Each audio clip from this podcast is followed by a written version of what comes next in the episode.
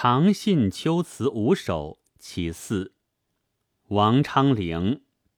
真诚薄命久寻思，梦见君王绝后仪。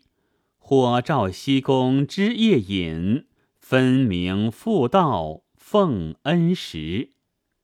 同样是书写失宠宫嫔的幽怨，表现他们内心的深刻痛苦。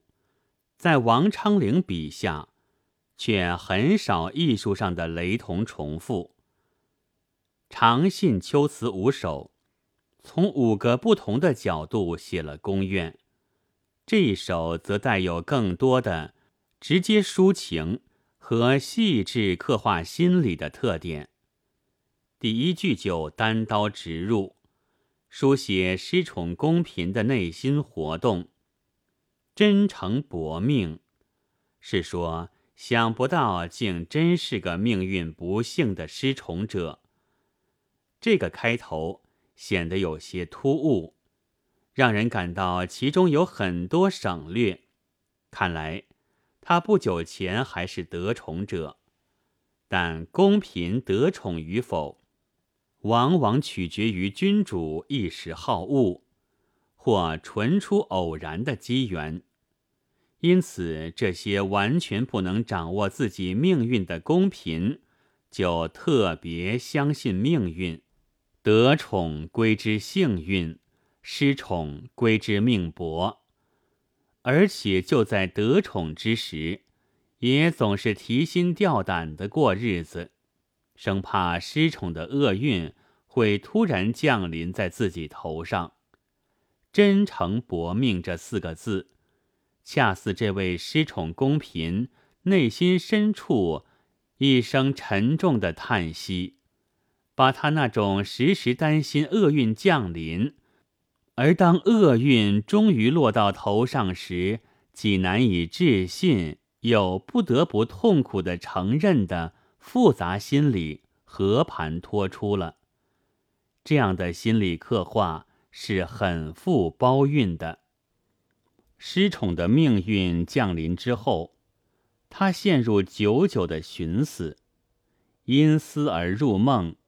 梦中又在重温过去的欢乐，表现出对命运的希冀，对君主的幻想，而在自己心中重新编织得宠的幻影。但幻影毕竟代替不了现实。一觉醒来，眼前面对的仍是寂寞的长信宫殿，梧桐秋叶，珠帘夜霜。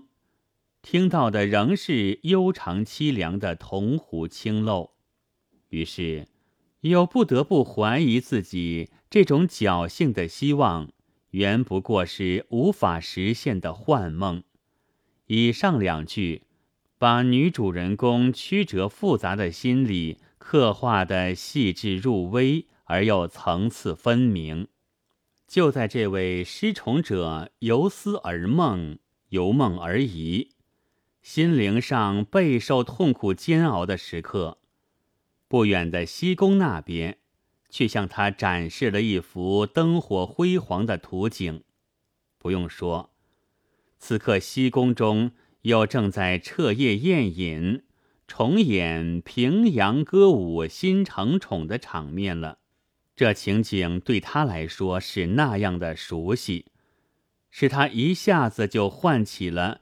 对自己新承宠时的记忆，仿佛回到了当初在妇道承受君主恩宠的日子。可是这一切此刻又变得那样遥远。承宠的场面虽在重演，但华美的西宫已经换了新主。分明二字，溢于言外，耐人咀嚼。它包含了失宠者在寂寞凄凉中对往事历历分明的记忆和无限的追恋，也蕴含着往事不可复回的深沉感慨和无限怅惘，更透露出不堪回首往事的深刻哀伤。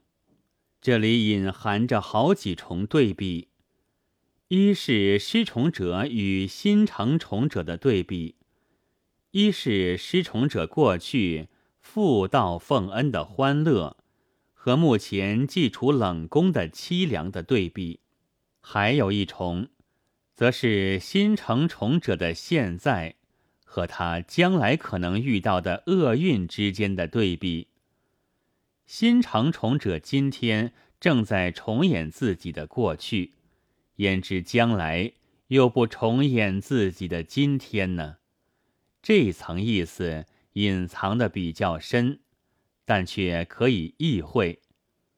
这重重对比映衬，把失宠宫嫔在目睹西宫夜饮的灯光火影时，内心的复杂感情表现得极为细腻深刻，确实称得上是。深情幽怨，意志微茫，令人测之无端，玩之无尽，但却不让人感到刻意雕琢、用力刻画。诗人似乎只是把女主人公此刻所看到、所自然联想到的情景，轻轻和盘托出，只用“知”和“分明”。这两个词语略略透露一点内心活动的消息，其余的一切全部浑融在诗歌意境中，让读者自己去玩索体味。正因为这样，这首带有直接抒情和细致刻画心理特点的诗，才能做到刻而不露，保持王昌龄七绝。含蓄蕴藉的一贯风格。本文作者刘学凯朗读：白云出岫。